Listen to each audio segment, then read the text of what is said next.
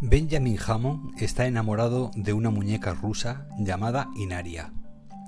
Pero esta no es un juguete de madera, sino que es miembro de una subespecie humana llamada Matrioska, que tiene una anomalía un tanto peculiar.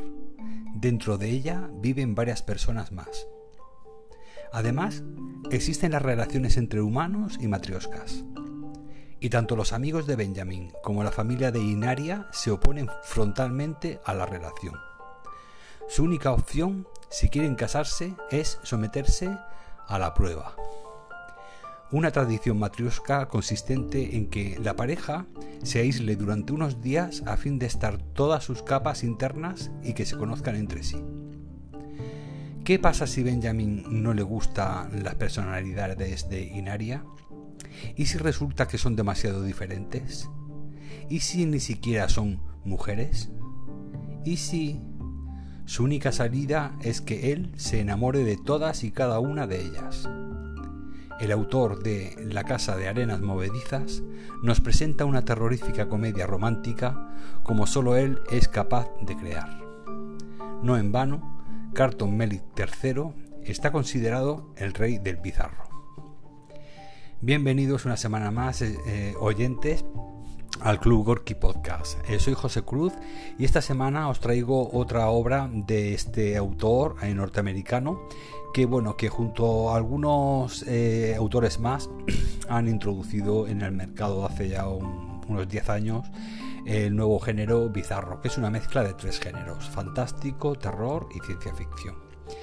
Ya os traje hace un, un tiempo, el año pasado creo que fue, su primera obra traducida al español por Orcini Press y esta segunda obra que han traducido este año, pues bueno, es, eh, es más breve, podría decirse que es un cuento, pero es verdaderamente sorprendente, loca y maravillosa como suele hacer este, este extraordinario autor.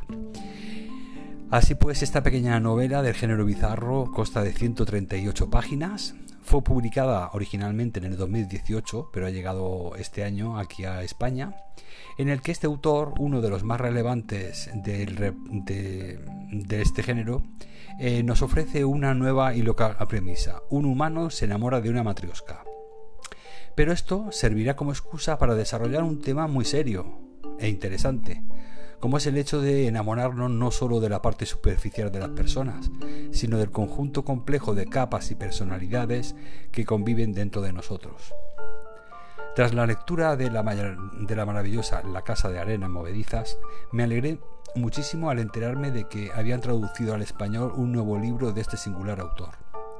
Por tanto, eh, os recomiendo muchísimo su lectura.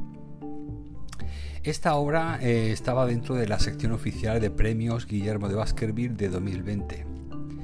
Se trata de un, de un cuento de amor bizarro. Antes de empezar a hablar acerca de Matryoshka, me gustaría dedicar algunos párrafos a contextualizarla en la obra de Carton Melik III, traducida al castellano, ya que ese pequeño ejercicio puede dar algunas pistas tanto al lector habituado a la prosa de Melik y a la literatura bizarra en general como al lector que por primera vez se acerca a este subgénero, o en concreto a este magnífico escritor. En España eh, pudimos leer eh, su relato Orgía Fantástica en, el libro Bienvenidos al Bizarro, eh, publicada por Orcini Press, que es la única editorial que ahora mismo ha traído el Bizarro a España. y este, este primer recopilatorio de autores de este género nuevo eh, fue publicado en 2017 en su presentación. Y la novela eh, posterior de, como os he comentado, La Casa de Arenas Movedizas, que se publicó en el, en el 2016.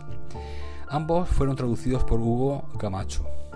Por otra parte, la editorial colombiana Ediciones Vestigio eh, publicó el pasado año Esposas Martillo, una antología de relatos traducida por Diego Cepeda y Daniel Zorrilla, que Orcini Press está también adaptando eh, para los miembros de su Inner Circle.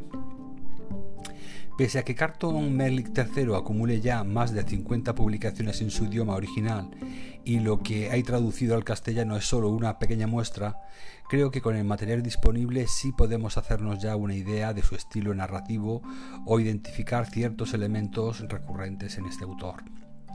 Así, en todas las publicaciones mencionadas y pese a las diferencias que pueda haber entre ellas, se advierte de manera notoria la presencia de los distintos elementos atribuibles a lo bizarro, que son el sentido constante del WTF, lo extraño eh, aplicado a la trama, la impresión de dibujos animados o el gusto por lo grotesco y lo absurdo.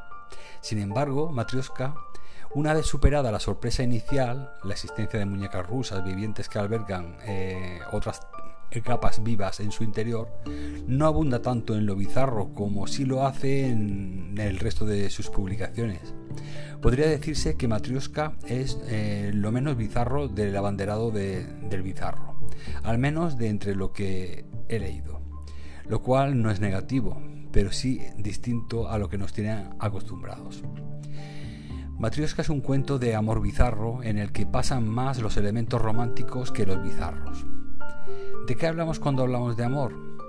Su comida favorita es la pizza de tomate, bacon y fresas. Su pintalabios favorito es el que tiene sabor de pastel de ciruelas.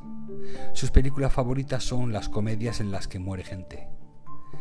Le parece gracioso que la gente muera. Tiene una piel blanca de porcelana que reluce al sol como si estuviera húmeda y lustrosa. Por encima de esta tiene pintados unos ojos de color púrpura que parecen piedras preciosas que titilan eh, cuando se sonríe. De entre todas las mujeres con las que he salido, nunca he conocido a nadie como Inaria. No es exactamente humana, pero es la única a la que quiero. Resulta asombrosa la facilidad con la que Melik es capaz de eh, favorecer la suspensión de la incredulidad. Desde la primera página de Matrioska, el lector asume de manera natural la existencia de estas muñecas rusas animadas, de las que apenas explica el origen, y su difícil relación con los seres humanos. Tienen costumbres distintas a las nuestras. Apenas representan al 1% de la población y viven en un estado de marginalidad. Pese a lo arriesgado del planteamiento inicial, la verosimilitud de la novela es rigurosa. Todas y cada una de las situaciones que se plantean engarzan y complementan a la perfección ese primer planteamiento. Por otro lado, desde las primeras páginas, el lector asume el otro elemento que al cabo estructurará el desarrollo de la novela, que es que Ben, narrador y protagonista, está loco y absurdamente enamorado de Inaria y hará cualquier cosa por estar junto a ella. Así, cuando hablaba de que Matrioska es lo menos bizarro que he leído de Melik, es porque esa sensación de what the fuck se agota una vez asumimos estos dos elementos. A partir de aquí, la narración proseguirá y culminará a la manera de una comedia romántica, con bastantes dosis de humor, desgranando las avenencias y desavenencias entre los personajes a medida que Inaria va mostrando sus distintas capas. Mire, sé que no será fácil, pero no me importa. Amo a Inaria. Sé que estamos destinados a estar juntos y no hay otra razón por la que me quiera casar. Inaria sonríe al oírme decir eso, pero sus padres ponen mala cara. La boca de su madre se tuerce en una mueca mm, que muestra repulsión, y el padre se muerde el labio con una de las mandíbulas inferiores. Y ni siquiera entiende lo que significa amar a una matrioska, dice. No se puede amar solo a la persona de la superficie, tiene usted que amar a todas las personas que hay en su interior. Además, a, a todas y cada una de ellas. En caso contrario, no es verdadero amor.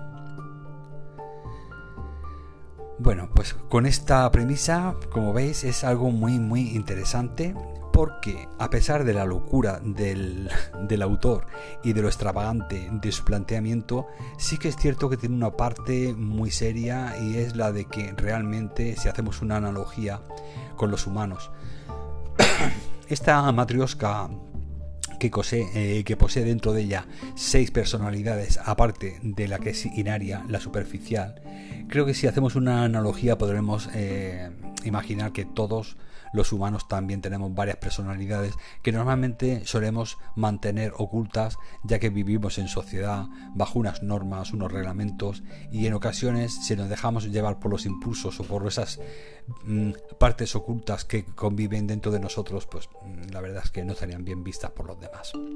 Pero bueno, con esta premisa y con esta mm, exageración quizá, como es el caso de que un humano se eh, enamore de una matriosca, pues eh, es una es una premisa que nos, que nos plantea, aunque sea absurda y un poco surrealista, nos plantea esa necesidad de que no solamente amemos la atracción física o la atracción superficial o la primera impresión de una persona, sino que solamente con el tiempo y con esfuerzo es como podremos llegar a profundizar en todas esas pequeñas capas, esas capas internas que todos tenemos y que solamente surgen en ocasiones especiales y por lo tanto pues creo que esta novela a pesar de su absurdo sí que realmente posee una eh, un, un mensaje en su, en su interior bastante, bastante interesante.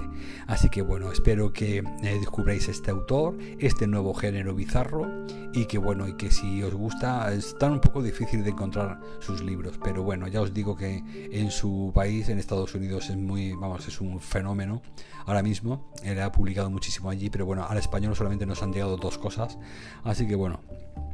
Así que si lo podéis encontrar, aunque sea en digital, pues sería muy muy interesante una novela muy corta de 130 y pico páginas para poder descubrir el autor. Y si os gusta, pues bueno, ya iré a su primera novela eh, publicada en español hace un par de años, que fue la de La Casa de Arena Movedizas, y que esa pues también os la traje hace un, pues eso, un año y, es una verdadera joya del género.